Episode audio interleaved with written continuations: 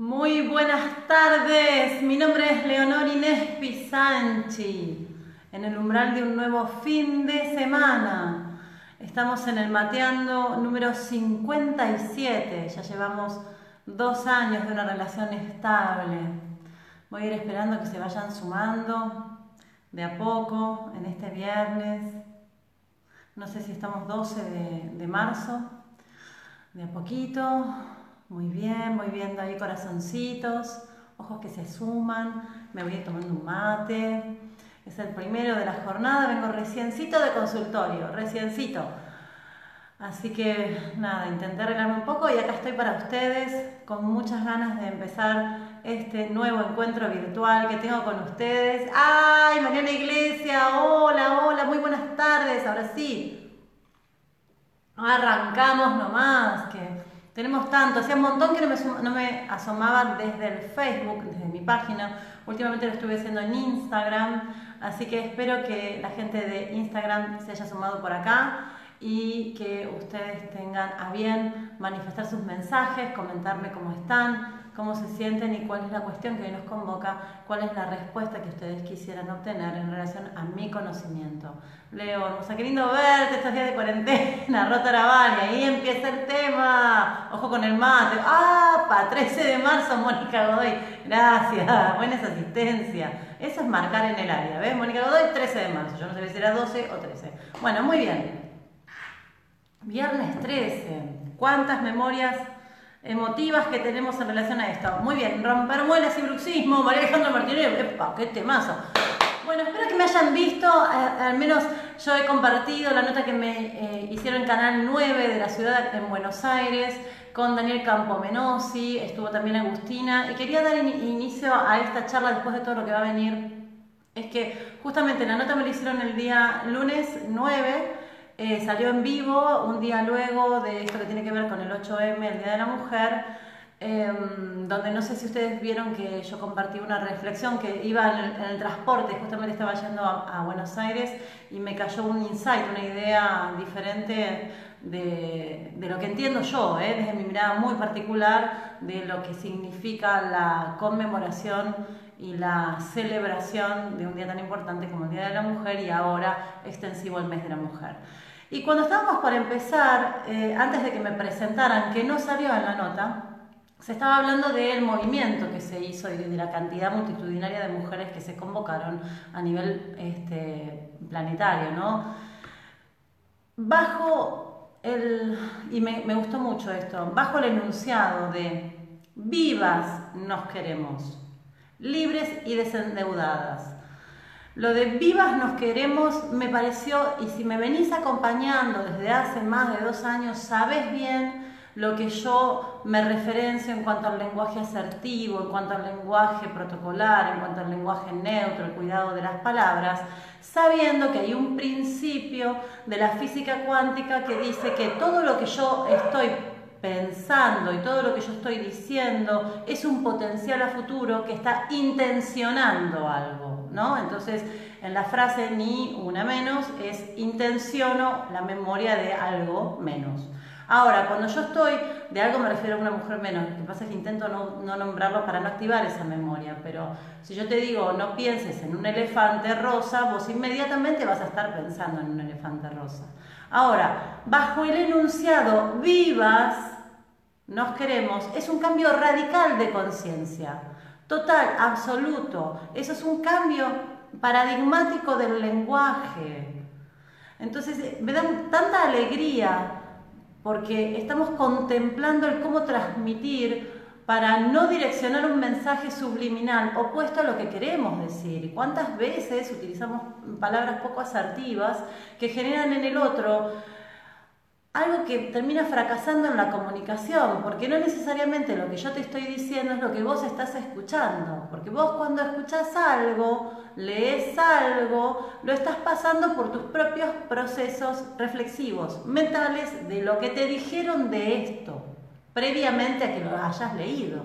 Por ende, decir vivas es mucho, ¿Sí? Así que me alegra que estemos cambiando, que estemos mirando con el discurso y el peso de la palabra. Ustedes saben que la palabra tiene color, olor y forma, si se quiere.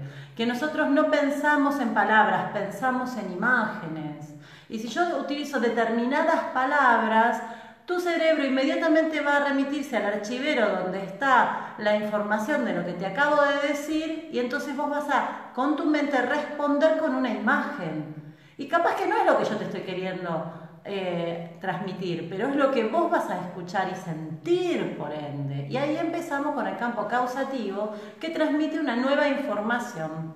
Porque ustedes bien saben, no solo somos biología, somos un campo energético que transmitimos por unas ondas electromagnéticas medibles ya y que el pensamiento tiene un campo energético.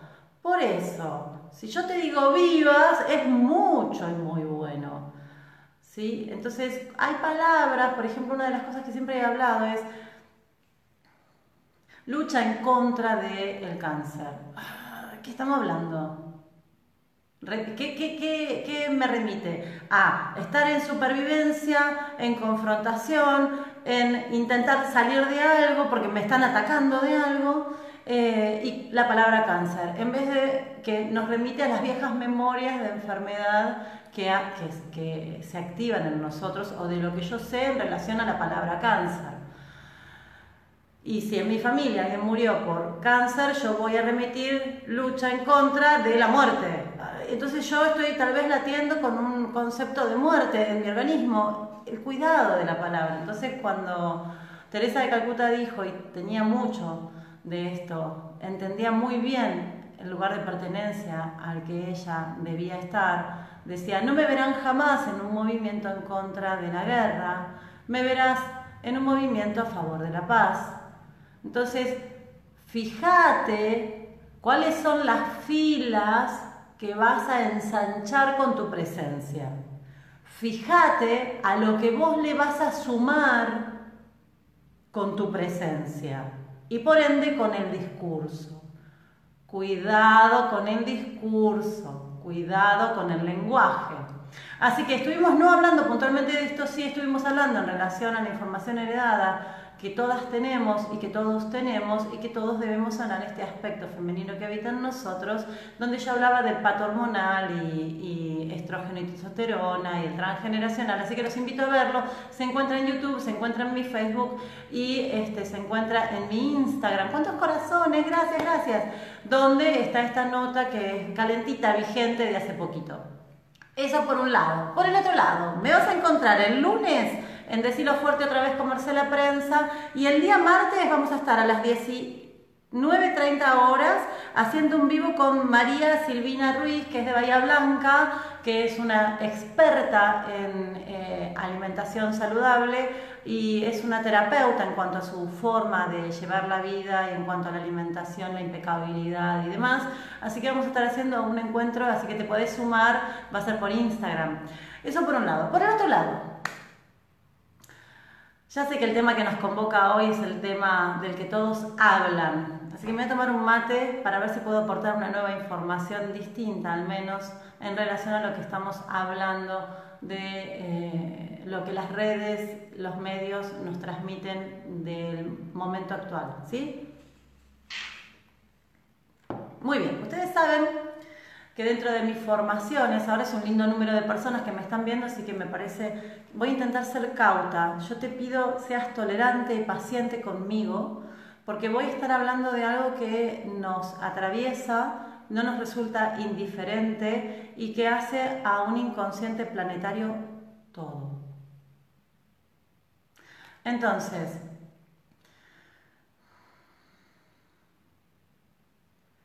¿Cuántas veces nosotros hemos hablado que el diagnóstico no mata, pero que el miedo a él sí?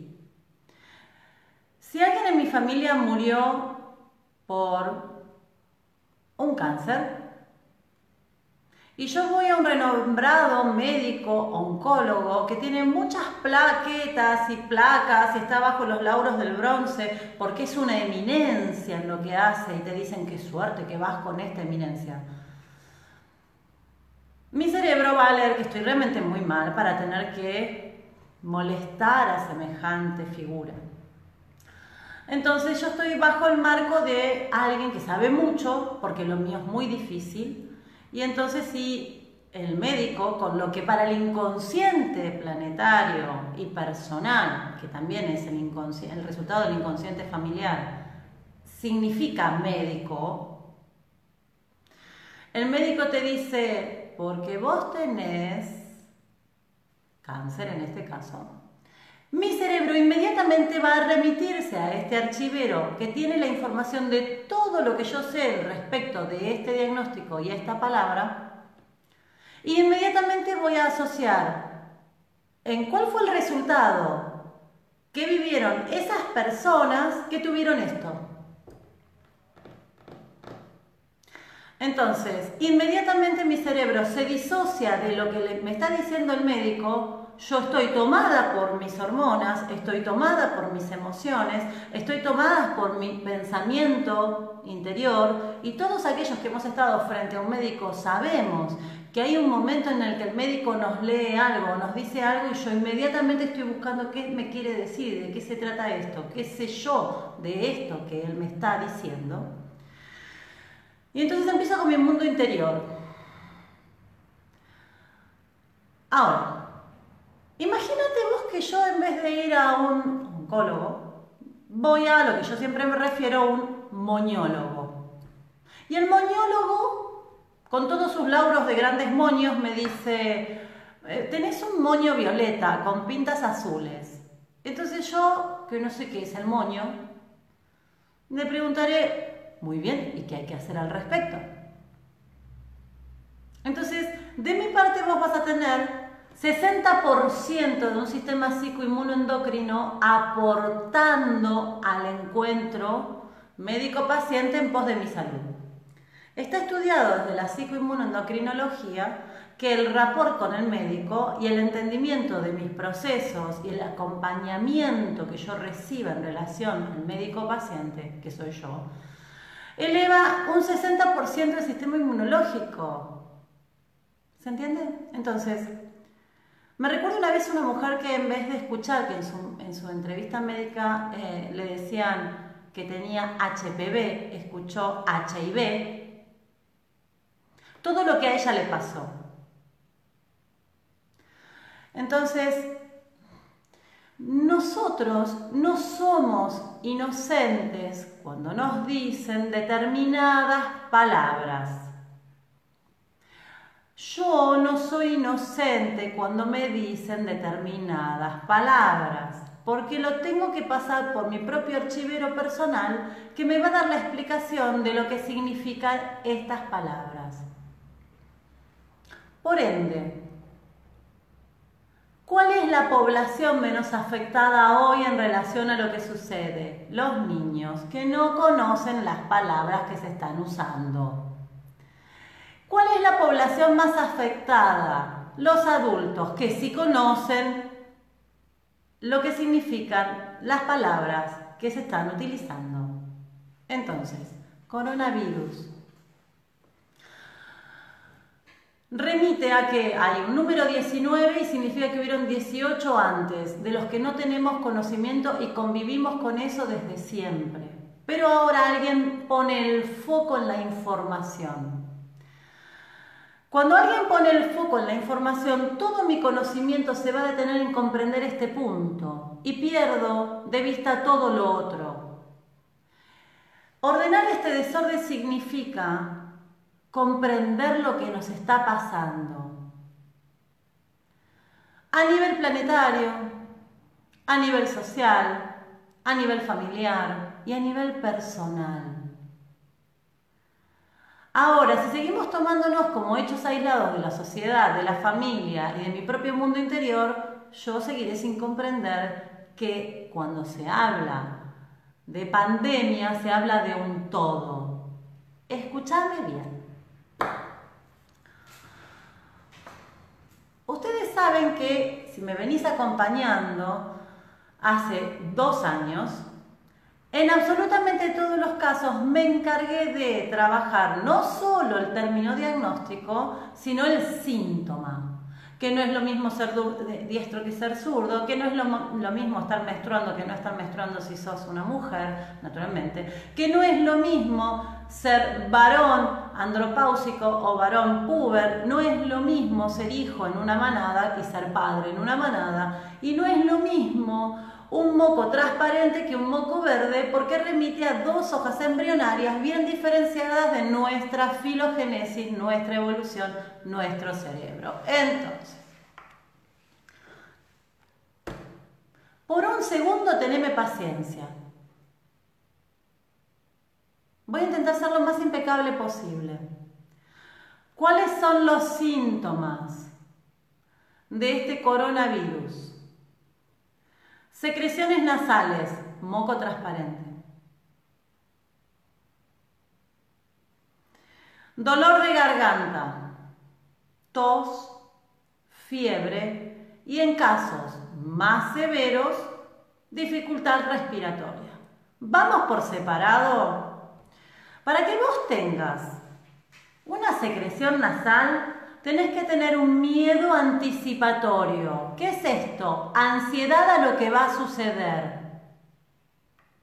El moco transparente, el que te dicen que es de la alergia, el del estornudo, es cuando una persona está pensando algo que remite a un futuro que me pone en peligro. Entonces es oler, es oler algo que viene de afuera que está medio sucio, que no sé de qué se trata. Estoy queriendo oler a ese que entra a la manada, estoy queriendo oler a eso que va a suceder. Es un mecanismo perfectamente instintivo. Entonces te, propongo, en tu propio mecanismo de, mm, constatación, la próxima vez que estornudes, detenete y pensá ¿Qué andaba pensando? ¿Qué dije? Detenete un segundo y reflexiona al respecto. Vas a encontrarlo. Vas a encontrar que este moco remite a una ansiedad anticipatoria. Ansiedad anticipatoria, que significa miedo al futuro.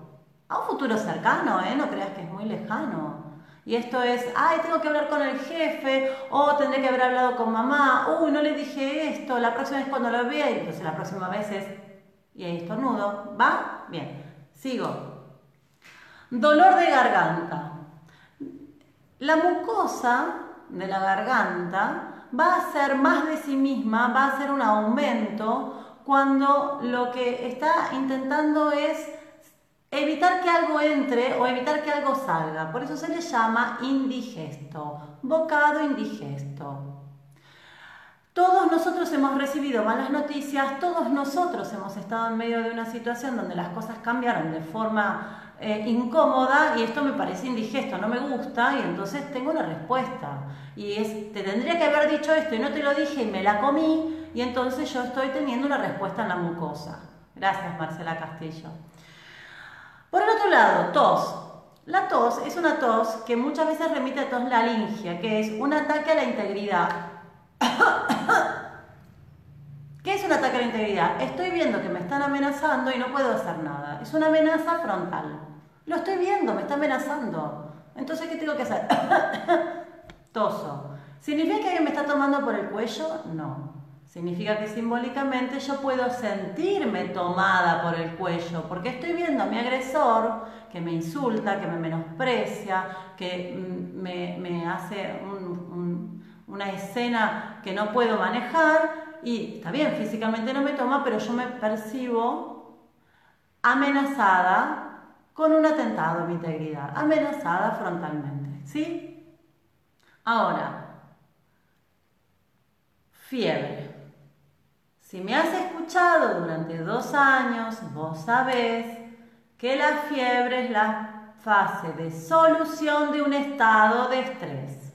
Y esto es, si yo vengo con mucho estrés y una situación se resolvió, cuando se resuelve, yo voy a tener probablemente líneas de fiebre y según el nivel de fiebre que yo tenga no es lo mismo 37 y medio que 39 y medio, será la hoja embrionaria de mi cerebro que salió a responder al problema. Entonces, cuanto más alta es la fiebre, más del cerebro nuevo es. ¿Qué significa el cerebro nuevo? Mi lugar en mi familia. Es un problema familiar. Mi lugar en el territorio. Es un tema de mi lugar en este espacio. ¿Sí? Entonces, la fiebre se da en la solución de un estado de estrés. Respiración dificultosa. Si oler es peligroso, ¿y cuántas veces en estos dos años trabajamos la idea del asma, el broncoespasmo, los bronquiolos, ¿sí? La dificultad en la respiración, que significa me siento amenazada en la comunicación, la comunicación acá es violenta. Es tóxico este ambiente en donde estoy, este ambiente es enrarecido. Entonces tenemos nenes que se adaptan a que los padres se insultan, a que los hermanos les gritan. Entonces hacen adaptaciones. Muy bien. Ahora yo te pregunto, repasa. Síntomas del coronavirus con la previa que te, que te transmití. Secreciones nasales, que es miedo anticipatorio, no sé qué va a pasar, dolor de garganta, esto es indigesto, tos, que significa me siento atentada, me siento agraviada, no me puedo defender de esto, fiebre, tengo que resolver esta situación problemática, respiración dificultosa, la comunicación es peligrosa, el ambiente es tóxico. Ahora explícame vos bien. Si estás viendo los medios, el minuto a minuto, Vos no te vas a sentir atentado en la integridad, con una situación indigesta que no podés resolver, con miedo anticipatorio, desprotegido. Entonces, fíjate que estoy siguiendo la lógica de estos dos últimos años, en los más de seis años que estudio leyes biológicas. Si vos tomás cualquier cuadro diagnóstico de lo que quieras y lo tomás por separado, lo comprendés en la totalidad no se entiende. Entonces no es lo mismo que tengas moco blanco a moco verde, no es lo mismo que tengas la garganta tomada, que tengas el pecho tomado. Y si tenés todo esto durante toda tu vida, fue un resfrío. Y esto lo conoces. Si a esto lo conoces, ¿de qué te estás asustando? Ahora bien, ahora vamos a hablar de lo otro. La protocolización de este, de este del método de, investigación que se hizo no está uniformado, no hay un criterio homogéneo. No es lo mismo en Italia, no es lo mismo en China, no es lo mismo en Venezuela, no es lo mismo en Argentina, es diferente. Pero yo te quiero decir algo, si sos de acá, de la Argentina. Tenemos los medios. Tenemos medios, tenemos nosocomios, tenemos este, salitas, tenemos eh, hospitales y clínicas que pueden asistir perfectamente, tenemos los conocimientos médicos, por favor. ¿Cuál es hasta ahora la franja de personas más afectadas? Las mayores. Muy bien. Entonces, si hace dos años que vos me seguís, esto lo sabés. ¿Qué es lo que yo siempre te digo para elevar el sistema inmunológico? Que hay que abrazarse, que hay que contenerse, que hay que mirar al otro, que hay que escuchar, que hay que escucharse a uno, que hay que reunirse con gente que te quiere, que tenés que estar en relaciones saludables, que es muy importante que sepas quién sos en tu familia. ¿Cuántas veces hemos hablado de los desórdenes familiares? ¿Cuál es el grupo más afectado? Los mayores. Los mayores ¿Están en pareja? ¿Viven contenidos en un sistema familiar? ¿Saben quién soy, quiénes son para su grupo? Entonces, ¿de qué se trata el virus? El virus es, significa información que viene de la afuera hacia, hacia adentro y que yo solo puedo hospedarlo si tengo lugar para darle. ¿Qué significa que yo le pueda dar lugar? Que estoy inmunodeprimida. ¿Y qué significa estar inmunodeprimida? Estar estresada. ¿Y qué significaría estar estresada? Que me sienta tentada a la integridad, que tenga ansiedad anticipatoria, que no me puedo defender, que me insultan, que me atacan. Esa es la lógica. Entonces, ¿cuántas veces hemos estado con personas enfermas y no te contagias? ¿Por qué no te contagias? Porque no te toca a vos hospedar esta información, porque vos esto lo tenés resuelto. Hospedarás otra información. Ahora bien, ¿qué haces mirando el minuto a minuto para saber quién trascendió y quién no trascendió? ¿Quién se queda en el plano y quién se fue? ¿Qué haces los medios lo que están haciendo es, toman una información, copian y pegan, copian y pegan. No evalúan fuentes, no saben de dónde es el origen, pero no van a ser menos que el canal de al lado, así que tienen que decir lo mismo o ponerle más fatalismo y más este, eh, letras en rojo para que sea catástrofe y entonces yo tenga más de tu poder personal. Yo soy un medio y necesito de tu poder personal. Ahora, vos, ¿a quién le estás dando tu poder personal? ¿Al afuera o al adentro? Y adentro, ¿quién está? ¿Tu familia o estás solo? Y te sentís mal porque estás solo. Entonces,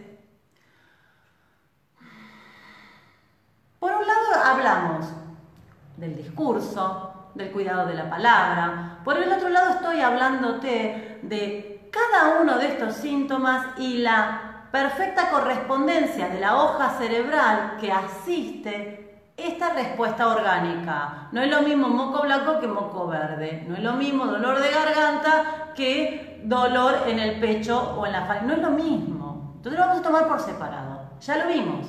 Vimos la comunicación y vimos ahora cada uno de los síntomas.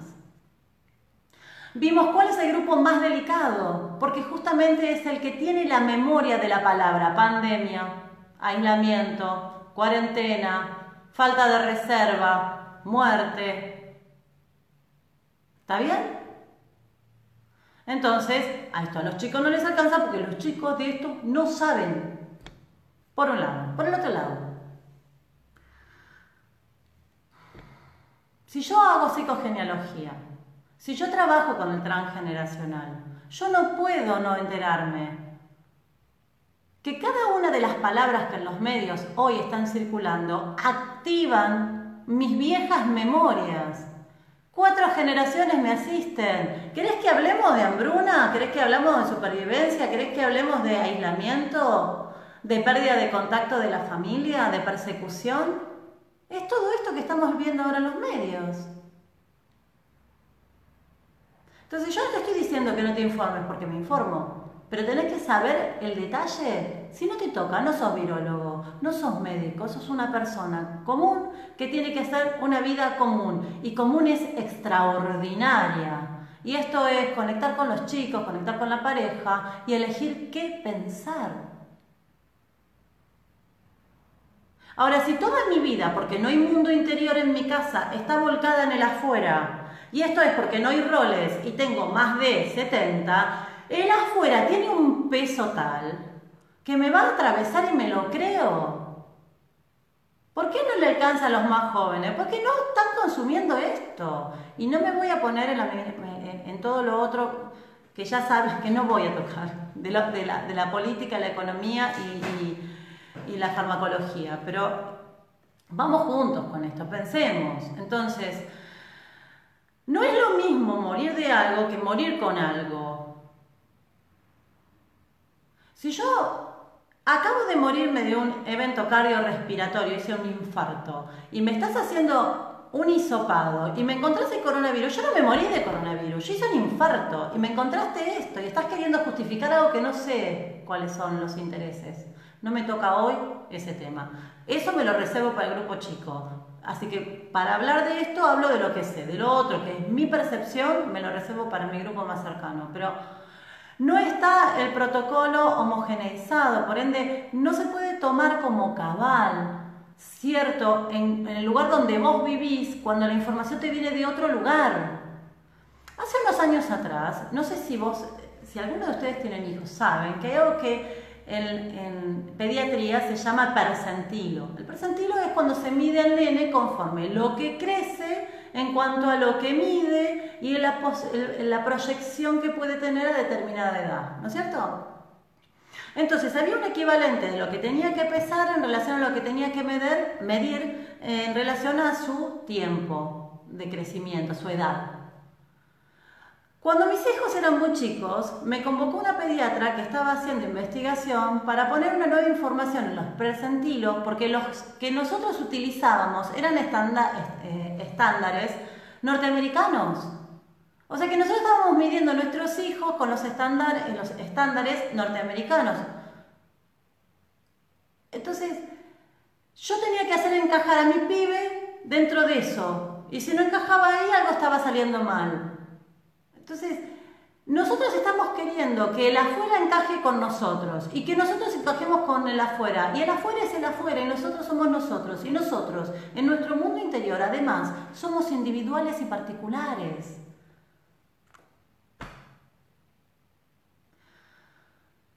Cuánto de tu poder personal le pongas al afuera depende de tu inteligencia emocional. No te pierdas de tu discurso con tus hijos, no te pierdas de tu encuentro con, con tu pareja, no te pierdas del otro, no lo hagas. ¿Qué novedad hay en utilizar alcohol en gel? ¿Qué novedad hay? Usa alcohol en gel si te deja tranquilo. El barbijo no sirve. Esto puede ser. Ahora, no sirve ¿por qué? Porque lo que te está restringiendo son una partícula de la mucosa de todo lo otro no te restringe. Entonces, vamos a ver, en lo particular, con mi formación, mi conocimiento y mi verificación, yo no le tengo miedo a esto. Pero no te voy a estornudar encima a vos si a vos esto te asusta. Porque ¿qué voy a hacer yo? Respetar tu miedo y acompañarte si me querés abrazar, me dejo abrazar y te abrazo. Si no me querés abrazar, vemos cómo nos saludamos. Eso está claro. Pero yo estoy contemplando tu miedo. ¿Me podés explicar por qué ningún medio contempla el miedo de la población? Decime una cosa, tanto que hablamos del abuso del uno al uno, ¿no? ¿No es abusivo el modo en que nos transmiten la información, que hasta nos dicen minuto a minuto quién trascendió y quién se quedó. Digo, ¿no? Perdonen, pero molesta. Que nadie contemple mi sentir personal y me evangelices de forma violenta, porque tal vez no estoy en el proceso para contemplar o comprender. ¿Sí? Entonces, cuidado, por favor. Nos adaptamos a la necesidad del otro porque contemplamos el otro y entendemos que el otro es importante. Vamos a hacer lo que, lo que corresponda por protocolo en cada uno de los países en donde nosotros estamos, en cada una de las regiones donde nos encontramos. Pero ponete a investigar un poco, no te valgas tanto por lo que el otro dice, lee algo. Deja de generar miedo. Si no tenés nada bueno que decir, no digas. Si no vas a aportar calma, callate.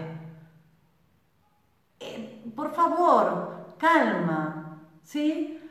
No sé si abordé todos los temas, pero creo que sí, porque mi idea era ver síntoma por síntoma, cuál es la correspondencia cerebral, de qué se trata el discurso que estamos recibiendo y el impacto que nosotros tenemos. Ahí te voy a decir algo.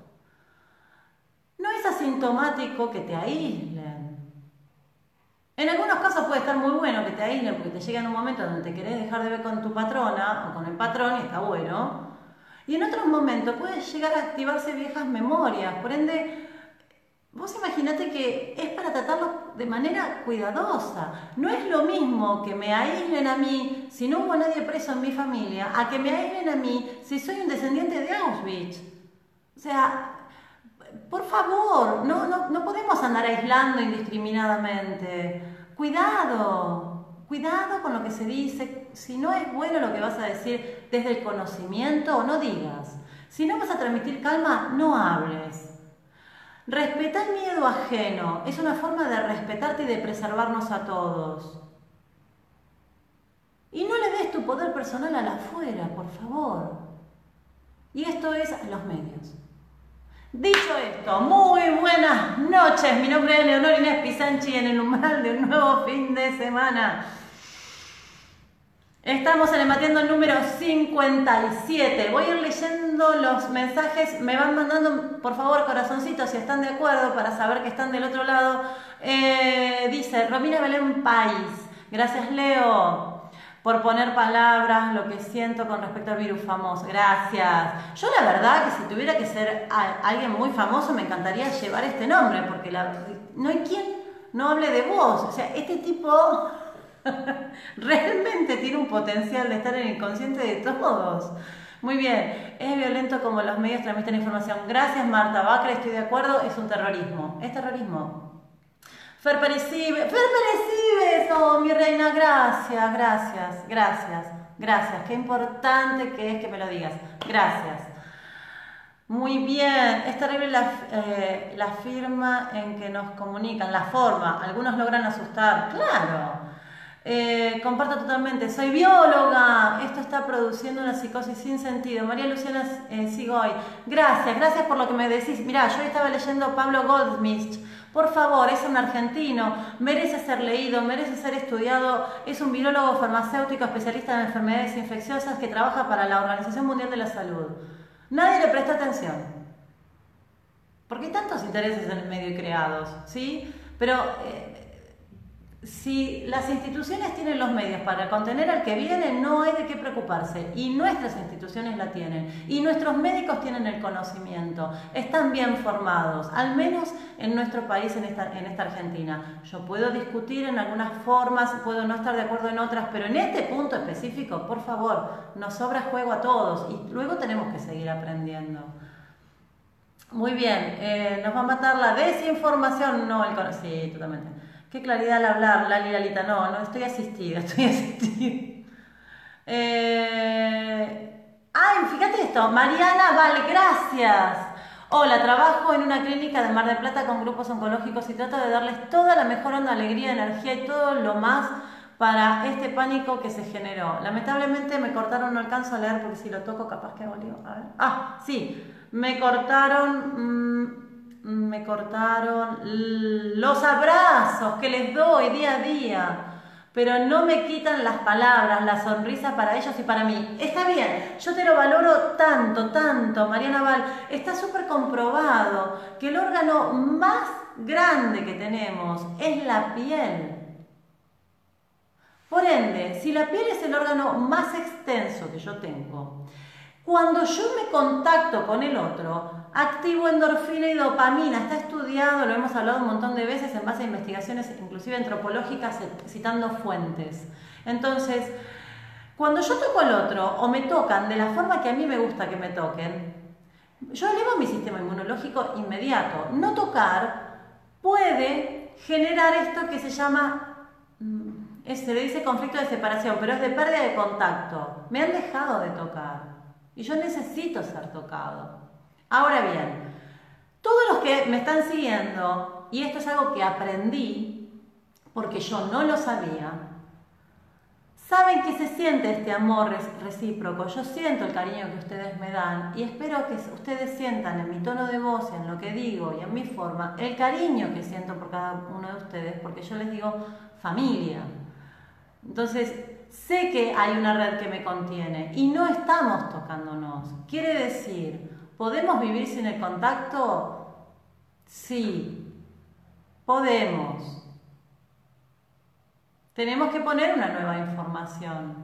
Pero acordate que cuando nosotros nos tocamos transmitimos información. ¿Y qué se quiere hacer? Dividir para reinar, que yo pierda contacto con el otro, que es donde las cosas suceden. Yo corro la atención de la afuera, me vinculo me enamoro o no.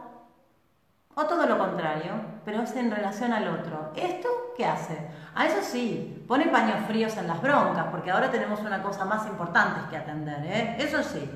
Más de un matrimonio se va a haber salvado con el miedo a la afuera en estos momentos, porque la atención está en otra cosa. Eso te lo puedo garantizar, ¿eh? Estamos en stand-by unos cuantos días. Ahora, cuando digan esto ha terminado, y la población toda que se ha visto informada va a relajar. Y cuando relajas, ¿qué es lo que tenés? La fase de reparación, ¿cuántas veces lo hemos hablado? Relajo el estado de estrés. Y ahí vamos a tener otros síntomas. Pero no te preocupes, que no va a tener esta etiqueta. Como no va a tener este nombre, nadie se va a asustar y dirá, ay, me duele un poco el cuerpo, estoy cansado, ¿qué tendré? Toma nota, ¿eh? Dos meses más o menos. Eh, Luisa Maregna me saluda. Eh, Ana María Marchioli, gracias, gracias. Joroba Virus, dice. Ay, gracias, Fer, acá estoy leyendo toda la semana pensando qué diría sobre el tema. Ni yo sabía, porque esto ha ido cambiando como una vorágine que vamos adaptándonos. Genial por tu explicación, Paola Sosa. Gracias, gracias, gracias. Saludos a Anester Fagundes Camargo. Gracias, Leo. Ver el noticiero no fue buena idea para mí, trastornos de ansiedad, pánico, pero tu explicación es perfecta y me quedo con esto. Gracias por esto. Gracias por esto. Yo de verdad que le pongo mucho de mi parte para hacer lo más impecable posible, no sumarme a algo que no quiero. No quiero ensanchar las filas de lo que no se parece a, lo que entiendo, siento y pienso. Entonces, eh, si te pone muy mal, no sirve. Eh, corre la atención, corre la atención. La ansiedad se trabaja corriendo la atención, eligiendo qué pensar, eligiendo dónde estar. Y las secreciones naciales son justamente la ansiedad anticipatoria. ¿Viste? Yo lo miraba y lo miraba de un lado y del otro Sigo sin, entonces yo voy a atender lo que me toca, voy a hacer las cosas bien, porque quiero ser una buena mamá, quiero ser una buena pareja, quiero ser una buena ciudadana, una buena hija. Yo voy a hacer lo que me piden, pero mi mundo interior lo gestiono yo. ¿Y qué elijo pensar? ¿Y cómo elijo vincularme? ¿Viste? Ahí va. Dicho esto, eh, Ana Carolina Evangelisti, genial, qué claridad, estoy con todos esos síntomas y no es por alarmismo al coronavirus, es por una gran situación de estrés que acabo de vivir y me cierra todo. Gracias. Bueno, después voy a seguir leyendo los mensajes. ¡Ay, María Silvina Ruiz! Con María Silvina Ruiz vamos a tener en Instagram un encuentro virtual porque nos queremos y nos demostramos cariño a la distancia. Mirá si no estamos en la cresta de la ola. Este, este martes a las, este martes 17 a las 19.30 horas. Así que sumate, animate y sumate porque va a estar re bueno lo que vamos a hablar con esta amiga de Bahía Blanca. Bueno, muy bien, seguimos, me saludan de Calafate, qué lindo, continúo. Vamos, vamos, eh, eh, muy bien, Luz Paz me saluda. Bueno, hay cosas que genial sos, me dice, bueno. Vamos juntos a hablar de, esto, no quiero perder la atención. Em, no sé si por ahí está Nati Fer, ojalá que sí. Ella me había preguntado por eh, un miedo y una angustia y ansiedad al anochecer. Entonces, yo me preguntaba, ¿vos te acordás que cuando ibas al, al médico con el nene chiquito y te decía, bueno, puede ser que al atardecer el nene tenga unas rayitas de fiebre, ¿te acordás? Y tú ya esperabas que esto sucediera. ¿De qué se trata esto? Durante el día nosotros estamos simpaticotónicos, esto es que estamos en supervivencia, estamos en alarma, estamos en alerta, estamos atentos. Cuando baja el sol, vos entras en reparación del estado de estrés del día. Entonces, el organismo no se siente tan defensivo, sino que afloja. Pero que tiene que ver con el ciclo, con este ritmo circadiano. Ahora, si yo lo que tengo es angustia y ansiedad al anochecer, habría que ver qué pasó con mi familia, que es donde se imprime la memoria cuando se hace de noche, que es, estoy sola, me dejaron, alguien se fue, entonces tiene que haber una lógica para que el síntoma sea cuando el sol se esconde. En las memorias más viejas que nosotros tenemos, ustedes saben que los depredadores, hay depredadores, hay, eh, sí, que están los depredadores que cazan de día y cazan de noche. Los que cazan de noche son los que duermen durante el día a contrarritmo nuestro. Entonces, hay historias de misioneros, eh, misioneros me refiero a los que venían de misión, de, misión que eran los eh, cristianos que evangelizaban, y mm, cuando estaban en, lugares donde estaban los pueblos originarios, sabían que a la noche tenían que subir a los árboles porque aparecían estos animales que podían atacarlos. Y el miedo era de caerse, de quedarte dormido y caerte del árbol. Eso es lo que nos dio también ventajas, que viste que cuando vos entras a un sueño profundo, de golpe te sobresaltás, porque es que si va muy rápido vos estás perdiendo control de lo que pasa y te pueden atacar. También tiene que ver con otra cosa que es un orden en el cerebro, ¿no? Que, que bueno, tiene que ver con yo tengo que sobresaltarme porque en realidad entré en solución de un problema del día. Fíjate que siempre estoy dentro de lo mismo. Entonces yo me preguntaría si tengo miedo y angustia a la noche y tristeza, ¿qué sucedió? ¿Cuál es la memoria más vieja que yo tengo que me dispara esta emoción? Que cada vez que el sol baja se me activa esta memoria. Y si esto me pasa también cuando me voy de vacaciones, o si esto me pasa también cuando estoy acompañada, ¿no? Así que espero haber sido más o menos clara, Natifer, por ahí, ojalá, si estás por ahí. Eh...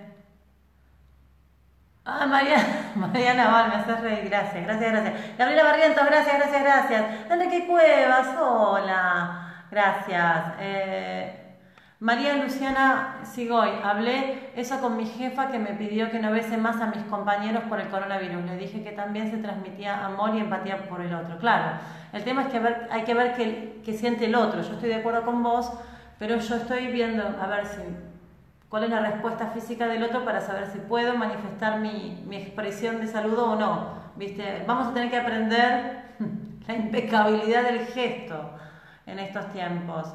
Eh, eh, Mariela Lerino, tengo combi y una mamá quiso subirme un nene con barbijo. El nene está sano, mi humilde opinión, le dije, no.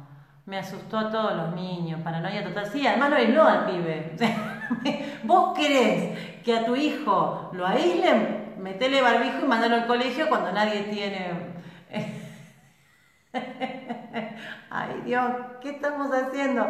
Hoy, recién antes de empezar, me llamó un chico, eh, amigo mío con el que tenemos proyecto de trabajo. Entonces me decía que estaba en Buenos Aires, en el subte, y había todo un vagón que estaba una chica oriental sola sentada con barbijo, ella sola sentada con barbijo. Nadie se le acercó, ella sola. No, hablemos de separación, ya está en aislamiento. Es, es, esto a lo que me refiero con lo que se está queriendo lograr con los medios. Aislamiento, dividir para reinar. No quiero hablar más, pero tenemos, eh, tenemos objetivos móviles claros que los medios referencian, porque hay alguien detrás que está diciendo, a este hay que seguirlo y mirarlo, porque este no es confiable. No es muy distinto a lo que se está interpretando ahora del varón en relación a determinadas figuras muy fundamentalistas femeninas, ¿no? Entonces, ahora los sospechosos son, para eh, guarda con lo que se dice, cuidado, parece que siempre tenemos que etiquetar para saber de qué lado estamos. Antes era feminista machismo o... Eh, homosexual, heterosexual, para contar un par de cosas, y ahora es sano enfermo. ¡Ay Dios, basta! Todos, la, enfermedad es dinámica, la salud es dinámica. Yo puedo estar muy sana en un aspecto y tener eh, una, una, uña encarnada en todo un proceso de pústula. Y, y bueno, puede pasar, pero no por eso no tengo salud. El tema es la psicologización del enfermo. ¿Qué creo yo de lo que me está pasando? ¿Y qué hago yo con esto que me está sucediendo? De eso se trata, ¿sí? Muy bien. Continúo. ¿Alguna pregunta que me quieren hacer eh, por ahí? Duodeno inflamado, dice Pato Leguizamón. Hmm. Bueno, ¿estuviste muy enojada? ¿Hubo una situación de peligro? Duodeno está regido por el tronco cerebral, la primera formación del cerebro, la más arcaica que tenemos, donde todo el tracto digestivo, menos los últimos 12 centímetros del intestino, están referenciados a este área del cerebro. Entonces, el duodeno se inflama porque lo que está haciendo es un aumento de función, porque estoy en este momento sintiéndome en peligro de algo, por eso se le referencia que estoy enojada. Así que contame qué pasó eh, por ahí, ¿no? Colon irritable. Bueno, Patricia Abdala. Colon irritable, muy bien. Eh, en grandes rasgos significa que yo ya me comí algo que estaba mm, mm, feo, ya digerí algo que estaba feo y lo estoy liberando y ahora me entero que me banqué todo este proceso y en el último tramo no aguanto más. Entonces el colon irritable sería una hipersensibilidad que estoy teniendo a algo, a una situación suele ser, ¿no? Que es indigesta y tóxica. Eso sería el colon irritable. Ahora, hay diferentes formas de deposición. Eso es, es, un tema que no sé si es para hablarlo directamente acá, porque vos tenés deposiciones que son explosivas y mm, eh, ácidas y después las otras que es que siento la sensación pero no lo tengo. Pero no es lo mismo porque uno es de un área del cerebro y otro es del otro área del cerebro. Eso habría que preguntarlo puntualmente. Pero el colon irritable per se, vos tenés un pensamiento rumiante, repetitivo, que no descansa nunca y que en medio de todo eso te estás alimentando. Y la respuesta va a ser esto, que tiene que ver con situación indigesta peligrosa de algo que es tóxico en el ámbito en donde estoy viviendo. ¿No? Así que en general estas cosas suelen suceder con que yo estoy comiendo algo que está para mí en mal estado, pero en realidad que está en mal estado soy yo y estoy comiendo esto. y entonces eso sería el colon irritable como para ir contándote un par de cosas. Pero se va a manifestar en solución de una situación, así que muchas veces te remiten las personas, ¿no? Es que ya ni salgo. Y cuando me invitan estoy pensando y pensando y pensando y pensando en que no tengo que ir, no tengo que ir, no tengo que ir. Y voy. Y ahí le da el, síntoma. O, no, no voy a ir, no voy a ir, no voy a ir. Voy. Y ahí le da el síntoma. Claro, porque estuvo todo el día rumiando, pensando, preocupado y cuando relaja el síntoma se manifiesta. ¿Sí? Andrea Balbiano, hola ídola, ídola, me hiciste acordar, Agasalla era ídola. Eh, Alicia Aleman, ahí voy Andrea Balbiano. Alicia Aleman, ataque de hígado en niño de dos años y medio, hiperactivo con alergia. Muy bien, nosotros hemos hablado muchas veces, muchas veces, que los nenes se adaptan al medio en el que se encuentran, que no, están, no son un hecho aislado ni individual del medio en el que viven. Entonces, un nene va a manifestar de la mejor manera posible, adaptándose de la mejor manera posible a lo que está pasando en su medio. Entonces, si yo tengo el hígado, ataque de hígado, yo no sé quién puede referenciar esto, pero si lo ha tenido, yo ya sé que este chico es un pibe con mucho, mucho carácter, que está enojado, y yo me preguntaría con quién duerme, qué está pasando entre papá y mamá, si apareció un hermano, qué fue lo que sucedió, si lo mandaron a dormir a un lugar donde él no quería, ¿sí? Y las alergias, ¿a qué y desde hace cuánto? ¿Alergia a qué y desde hace cuánto? ¿Sí? Pero un ataque de hígado en un nene Qué situación de bronca y de enojo, de enojo, ¿no? Que tiene que estar viviendo donde él está transitando una experiencia que lo está superando. Porque para ser tan chiquito, ahí hay que siempre remitir que la que sabe es mamá. Eh, me acuerdo una vez una pediatra que atendí me dice, en el relato de la madre está el síntoma, qué lo generó, desde hace cuánto que está en el relato de la madre está todo. Y es verdad, después cuando estudié esto lo entendí. Este, ¿qué, ¿Qué está pasando ahí? La mamá debe saber por qué está tan enojado este chico. ¿Por qué la madre está enojada? ¿Qué está sucediendo? Si yo tengo a una nena que duerme conmigo en medio de mi marido y yo, puedo tener una nena enojada. porque esta nena quiere tal vez estar en otro lado. Si tengo una nena que se la lleva el papá y quería quedarse con la hermana, puedo tener una nena enojada o un nene enojado, ¿sí? Hay que verlo, ¿sí? Eh, ambos gemelos, sensación de no poder caminar. Andrea Balbiano, sensación de no poder caminar. Como que tenés una, una gran congestión, claro, gran congestión Vos en, nosotros tenemos en las musculaturas dos tipos de tejidos, tejido blanco y tejido rojo, que es musculatura lisa y musculatura estriada. Al, ojo del que lo ve, la verdad que no es ni tan blanca ni tan roja. Entonces, muchas veces la, la que tiene que ver con, hay que ver acá, cuál es la situación para que el tejido blanco no te esté permitiendo caminar que vos estás sintiendo que te están agarrando, vos querés ir en una dirección y no podés, vos estás sintiéndote contrariada en la acción, en la dirección, que no sé para dónde ir y me siento tomada y no quiero estar acá, porque en realidad la respuesta biológica no poder pegar el salto y sentirme tomado, que es como si me, estuvieran, viste cuando te, te garronean, te decían que el perro te garroneaba, que, que te muerde de atrás, ¿Vos estás sintiendo que te agarran detrás y no te dejan pasar a la acción y moverte? Porque esto sería, Andrea, ¿eh? Eso podría ser. Eh...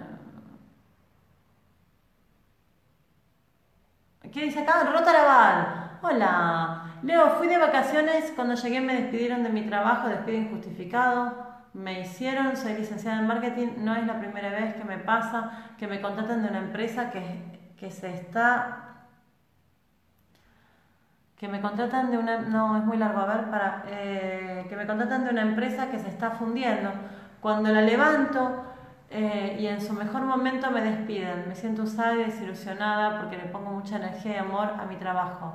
¿Por qué se repite esta situación en mi vida? ¿Desde hace cuánto, cuándo fue la primera vez? Y te voy a decir algo, tomen nota, porque esto nos sirve a todos. Como yo me llevo con mi trabajo, es como mi mamá se llevó conmigo.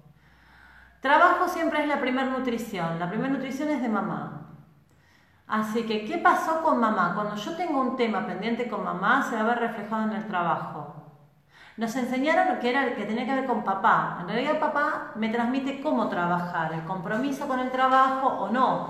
Pero el éxito profesional y laboral remite a mamá. Entonces yo me preguntaría, ¿Qué pasa con tu vieja? ¿Y qué pasó con la gente que mantuvo un trabajo? Que tuvo constancia en un trabajo. Porque vos me estás diciendo que por un lado te están echando de forma este, no justificada y que vos levantás una empresa y de pronto cuando esto ya está bien, ya no sos necesaria. Eh, entonces yo me preguntaría que en, en una persona que no está pudiendo tener continuidad en una relación estable con el trabajo, si alguien en la familia por tener trabajo estable se sintió encerrado, se sintió que no podía hacer lo que quería, que esos trabajos de 30, 35 años siempre en el mismo lugar, o... Porque ¿para qué nace alguien que resuelve problemas empresariales? O sea, cuando el problema se resuelve, vos ya no sos necesaria. Entonces, ¿hubieron problemas laborales y empresariales en tu familia para que nazcas vos, que te encargás de resolver estas situaciones? Me preguntaría eso, ¿eh? Para volver, para poder, poder poner una nueva información. Así que hablaría con mi vieja, hablaría con mamá. ¿Qué pasó con mamá? ¿Cómo te llevaste con mamá? ¿Qué, qué sabes vos de, de las personas que tuvieron trabajos estables, sostenidos, donde quisieron tener libertad? ¿sí? O todo lo contrario, si tengo en mi familia personas que nunca lograron estabilidad profesional, entonces probablemente yo esté repitiendo ese patrón. ¿sí? Acuérdate que muchas veces en una familia el exitoso se queda sin manada, entonces lo mejor es no ser exitoso, entonces puedo estar boicoteándome o bajándome antes de tiempo, porque si yo soy bueno en algo, yo pierdo mi grupo donde todos sintieron que no eran buenos para algo. ¿Cómo para ir? ¿Viste? Pero estoy abriendo el abanico coherentemente de, diferentes posibilidades, pero no estoy siendo precisa porque necesito más datos. Pero pensalo, por favor. Gracias. Eh...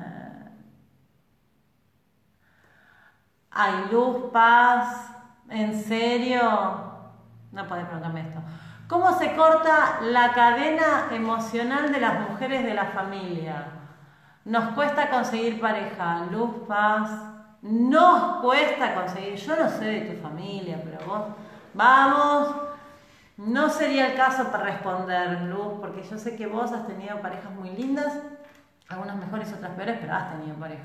Ahora, parejas estables, tenemos que hablar de otra cosa. Y no sé si esto es de toda la familia. ¿Sí? Entonces remite un poco a esto de que hablábamos recién.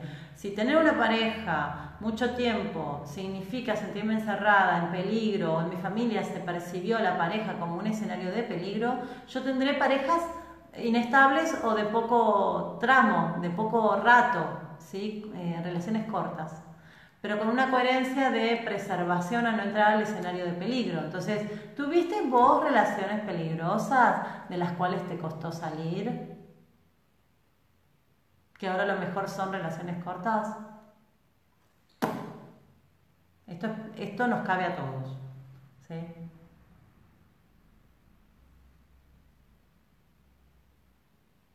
Ay, no entendí. Moara Wirsch. Hola, Leo, mi amiga no, no queda. Ay, ¿sabes que leí no queda? No entendí. No, no queda. Embarazada, se hizo estudios. Y está todo bien, tiene 43 años. Ok. Ustedes saben que yo di el año pasado un taller muy interesante en relación a eh, para qué mi biología hace un anticonceptivo natural. De hecho, estuvimos, eh, estuve reunida en Buenos Aires con eh, Paula Castro, que es una doctora en abogacía que se encarga de llevar adelante los recursos de amparo a nivel Estado con las obras sociales para que todas las mujeres puedan hacerse prácticas eh, de transmisión o donación y, demás. Entonces, conozco el tema, lo, viví en primera persona, sé lo que es no quedar embarazada, sé lo que es quedar por cesárea y parto natural, también di talleres y atiendo personas. Eh, que están en esta situación de prácticas de, quedar embarazadas. Ahora, siempre hay una lógica, ¿no? Entonces, si cuando yo quedo embarazada, si en teoría, la teoría de la epigenética dice que yo en este momento estoy conectada con cuatro generaciones y cuando estoy embarazada me conecto, se activan memorias de siete generaciones, mi embarazo no me pertenece, sino que mi embarazo lo que hace es expresar cómo se vivió este escenario familiar como las mujeres de mi familia vivieron concebir y quedar embarazadas. Entonces, si yo no tengo diagnóstico o tengo diagnóstico, la historia es la misma. No quedar embarazada tiene una coherencia y una lógica biológica. Y es que ser mamá en esta familia es peligroso. Entonces, para que la biología preserve a la hembra por sobre la eh, especie, que prioriza que la mujer no traiga hijo cuando lo más importante para el tronco cerebral, la supervivencia, es traer más eh, eh, hijos al clan, es que indudablemente es más importante mantener a salvo a la madre, a la mujer, que concebir un hijo. ¿Por qué? Porque si las mujeres de esta familia tienen memorias de dar a luz y morir, si en las mujeres de esta familia tienen memoria de que los hijos se nos mueren, si las eh, mujeres de esta familia tienen memoria de que me quedo embarazada, tengo un hijo y enviudo, o si ser mamá es estar postergada detrás de los labores, sin descanso, sin vida propia, porque la abuela tuvo 10 hijos y en general no hay 10 camas ni tampoco alimento para todos, va a haber una en la descendencia que va a buscar una pareja para no concebir con la coherencia de traer la información que faltó. ¿Y cuál es la historia que nos cuenta? Que nos quedó pendiente la pareja, nos quedó pendiente el desarrollo personal, el desarrollo profesional y el tiempo con una. Entonces, cuando, el resultado de abuelas que tuvieron un montón de hijos, va a haber una que va a decir, bueno, yo traigo el tiempo yo traigo la relación amorosa, yo traigo el viajar, yo traigo el, estudiar, ¿no? Traigo la belleza, el cuidarme, ¿no? Donde la abuela estaba postergada en su lugar fémino, viene una que es muy fémina y entonces no concibe para traer esta información porque fue tan excesivo aquello que esto intenta poner un nuevo orden. Para contarte, pero te estoy dando varias, estoy, abriendo el abanico a varias posibilidades. Espero haber sido clara, Moara. Este, gracias. Noemí Morete, Eh, no me estás hombro derecho, pero no sé si sos diestra o sos zurda. Hombro derecho, sos diestra o sos zurda. Lo que sí hacemos es, la inflamación es la fase de reparación, de solución, donde tengo edema, tengo, y si estoy fuera de casa mucho tiempo y estoy en vacaciones, esto duele mucho más, porque estoy con túbulos colectores, entonces le agrego al edema la inflamación, más tronco, más este, mm, túbulos colectores, significa duele mucho más. Cuando yo tengo un dolor en mi casa, duele. Pero si este dolor además me da y estoy fuera de casa muchas horas o eh, de viaje y no estoy con los míos, duele mucho más. ¿Por qué? Porque tengo eh, asociado eh, túbulos colectores del riñón que retienen líquido. Entonces, edema, inflamación, más el líquido que yo le estoy agregando duele. Entonces, hay que ver si te sentís fuera de casa, si estás pasando mucho tiempo fuera y según el hombro será la situación que se resolvió. Hombro derecho, si soy diestra, se resolvió un tema con pareja, con trabajo o con papá. Hombro izquierdo, si soy derecha, será, se resolvió una situación de ser hija o de ser madre o de cuidar a alguien como si fuera un hijo, que puede ser un hermano menor. ¿sí? Así que cuando se resuelve duele. Tiene que doler máximo tres semanas. Máximo. Si no, estamos ciclando. ¿sí? Porque hay una situación que no termina de resolverse completamente. No sé si fui clara, espero haber sido. Gracias, Noemí. Gracias, gracias, gracias. Alicia Aleman, creo que te respondí. Eh... Gladys Gómez, mira, te voy a responder porque está re bueno todo lo que me pusiste. Hígado graso, en adulta, menopáusica, dieta. gracias, gracias, es una genia. Bueno, muy bien, escucha. El hígado graso es que eh, el hígado está haciendo reserva porque estuvo durante mucho, mucho tiempo en carencia. O sea que para que una persona haga un hígado graso, yo tengo una persona que estuvo resistiéndose mucho, mucho, mucho, mucho tiempo, estamos hablando de años, donde no comía cuando quería, no había suficiente comida, se la pasó haciendo dieta, podría ser. ¿Sí? Bueno, menopáusica y hígado graso no tendría que ver y ser diestra tampoco. Pero Gladys Gómez por ahí, ¿cuáles son las memorias de carencia que tenemos en la familia de, tener hambre o de no hay suficiente alimento para mí? Porque vos imaginate que yo soy una mamá o una hermana mayor que comparte el alimento con muchos, no hay para mí. Entonces mi memoria es que tengo que almacenar. Hígado graso tendría que ver con hacer una reserva lipídica por si falta grasa y si falta comida. Entonces, si esto se hace en cantidad, yo tengo una persona que hace mucho, mucho, mucho tiempo que está viviendo una situación de no alcanza, no hay suficiente para mí y tal vez es que hago mucha dieta. Puede ser. Eh, Alicia Alemán, lo del ataque de, hígado no era. ¿En el nene? Ah, bueno. me, parecía rarísimo. Muy bien. Eh, Dedos, meñiques. Ah, esto me lo habías preguntado por Instagram, Sandra Vitale. Dedos, meñiques torcidos en ambas, en ambas manos. ¿Para adentro o para afuera? Eh, esto es off the records. No tiene que ver con ley biológica. No digo que tenga que ver con ley biológica. Pero este ya es mi propia experimentación, no es ley biológica, es lo que yo vi. Los que tienen los dedos meñiques muy, muy doblados remiten historias de mentiras familiares y ocultamientos. Y el dedo nos los echaba, pero no, remite a ley biológica. Tendría que ver acá si es para adentro si es para afuera. ¿Sí? Eh, Patricia, ay, Patricia Abdala, esta pregunta me la habéis hecho vos del tema de la, de la esquizofrenia. Alguien me había hecho una pregunta en relación a una señora que estaba transitando una esquizofrenia y todo su grupo familiar estaba muy preocupado porque decía, está igual que la abuela. Eh, me gustaría hablar de esto. Después vemos, Nancy, si puedo alcanzar, eh, dice, reflujo encima del hígado, altas mm, personas con autismo. Bueno, ok. Ahí vamos, Nancy. Patricia Abdala, escucha. Cuando Cuando una persona se ha pasado muchas situaciones de abandonos, abusos, pérdidas de territorio, em, disputas,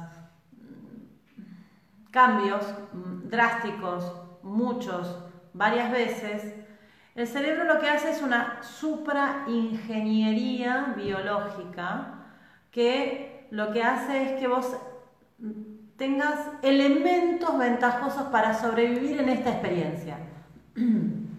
Entonces, estos supraelementos se le pueden llamar dones, talentos, ventajas, porque también puede ser que alguien canalice, que alguien escuche la voz de la Virgen, que alguien tenga sueños eh, proféticos. O sea, estamos hablando de que el cerebro se está adaptando a una situación terriblemente problemática sostenida en el tiempo que hace una ingeniería que le da ventajas para qué? Para sobrevivir. Entonces la esquizofrenia lo que hace es que una persona va pasando el tiempo y hay diagnósticos que tenía que deja de tener probablemente o quedan detenidos, pero lo que está haciendo a nivel biológico es disociarse de la realidad porque la realidad tal cual la percibe es peligrosa. ¿Sí? Entonces, eh, la esquizofrenia nos cuenta eso. ¿Es hereditaria? No. No. Lo que yo puedo tener son múltiples atentados a mi integridad que activan la memoria de alguien más, donde esto que me pasa también le pasó a alguien. Pero de ninguna manera es que yo lo tengo porque alguien lo tuvo. No. Ahora, a los fines del movimiento familiar y de la manada, no es asintomático que mi hija vea que yo lo tengo y tengo lo mismo que su abuela y que sea testigo de cómo yo vivía acompañar a mi madre y ahora le toca a ella. ¿No? Eso está claro. Ahora, puedo decir algo. El cerebro del que es cuidador quiere decir, yo mamá estoy entrenada a cuidar a mis hijos, no estoy entrenada a recibir los cuidados de ellos. ¿Por qué? Porque ya mi cerebro está estructurado en yo doy y ellos toman. Si los años pasan y mis hijos me terminan cuidando por algún evento, mi cerebro debe adaptarse a la percepción de dejar de ser yo quien cuida. Entonces, voy a adaptarme con estas supra adaptaciones que significa que un cuadro se va a, se va a acelerar. Entonces, la demencia senil es un proceso que se acelera mucho cuando quien transita la experiencia del síntoma se ve cuidada por su propia familia cuando era ella la cuidadora. Entonces, en estos casos siempre lo mejor, entiendo yo, por experimentación de consultorio, luego hay que ver en el particular, es que vengan personas especializadas a acompañar e intentar mantener el vínculo padre, madre, hijo o, o pareja lo más preservado posible, en la medida de lo que podemos, ¿no? En la medida de nuestras posibilidades. Espero haber sido clara, Patricia. Gracias, gracias. Eh,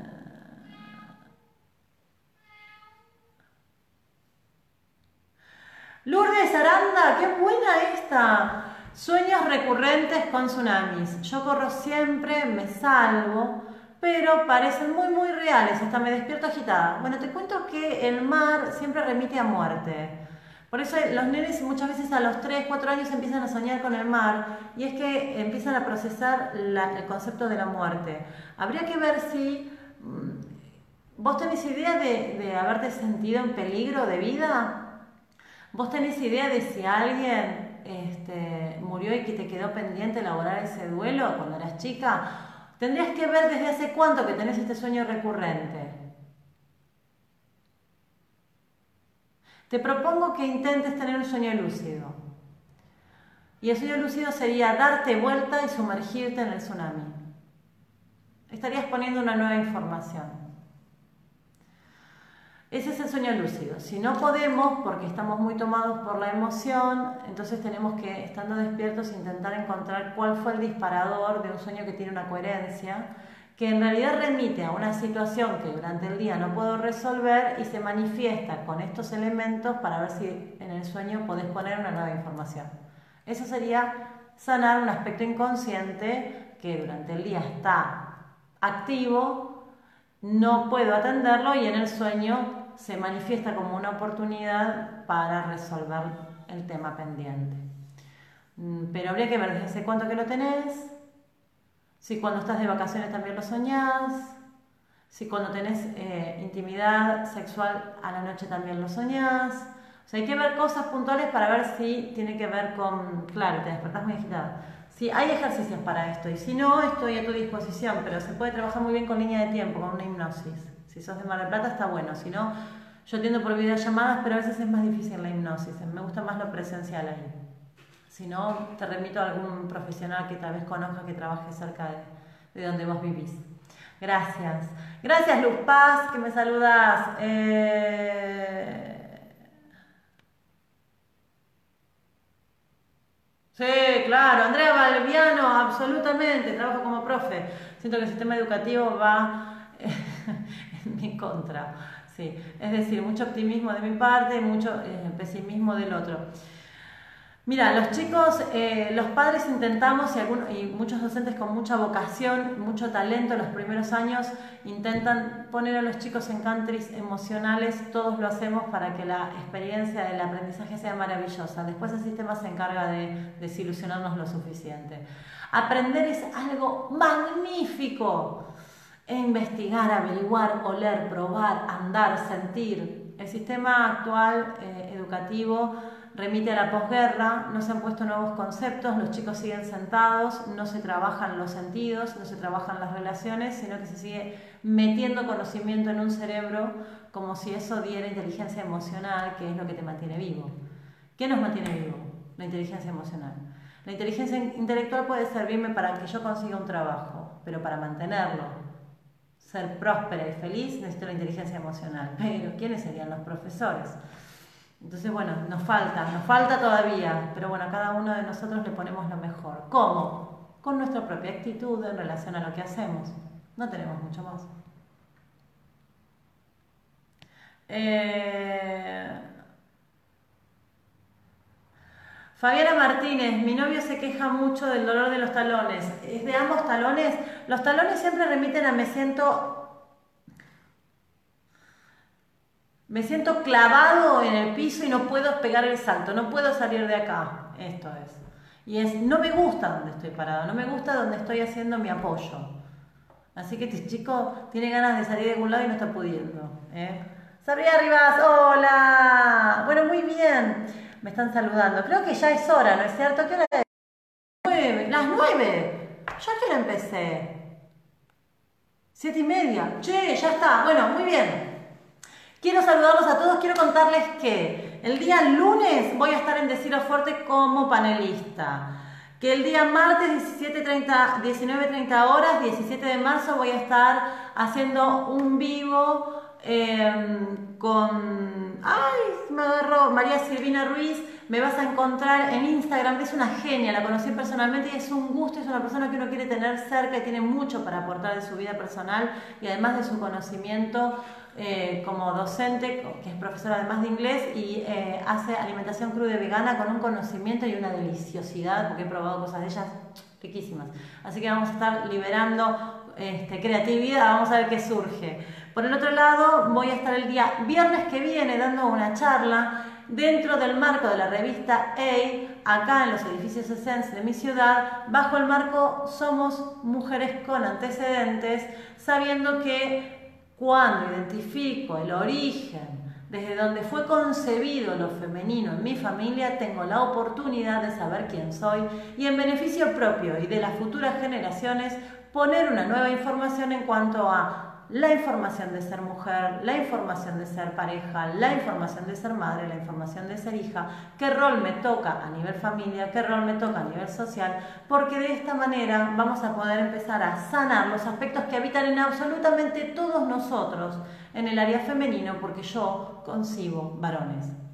Entonces, es una propuesta de mirarnos con humor, conocimientos, con tips, desde una mirada renovadora y la oportunidad de responderte ahí en vivo las preguntas que tengas para hacerme. Por ahora lo tenemos la fecha ya programada, tenemos el lugar y ya hay un montón de gente que se ha inscrito. Esto va a ser el día viernes 20, el próximo viernes, a las 18 horas de manera puntual en los edificios Essence. Todo esto está en mis redes para que te sientas, tengas tu lugar, va a haber cosas ricas para comer, va a haber sorteos, este, un coffee break y mucho cariño, eh, que es la parte que garantizo que voy a poner. Así que bueno, más o menos por acá. Si no viste la nota de Canal 9 de la ciudad, te invito a que lo veas y si te gusta que lo compartas, porque la idea es comprender que tenemos la maravillosa oportunidad de saber que nos toca ser experimentadores responsables y poner una nueva información en beneficio propio y para todos los que vengan luego. Este es el lugar que nos toca y créeme, estos son buenos tiempos para eso. Sin más, te saludo. No me importa lo que abraces, abraza un árbol, abraza un perro, abrazate a vos. Y si el otro se deja y no está hipnotizado de la sobreinformación, abraza al que te quiere. Eleva tu sistema inmunológico.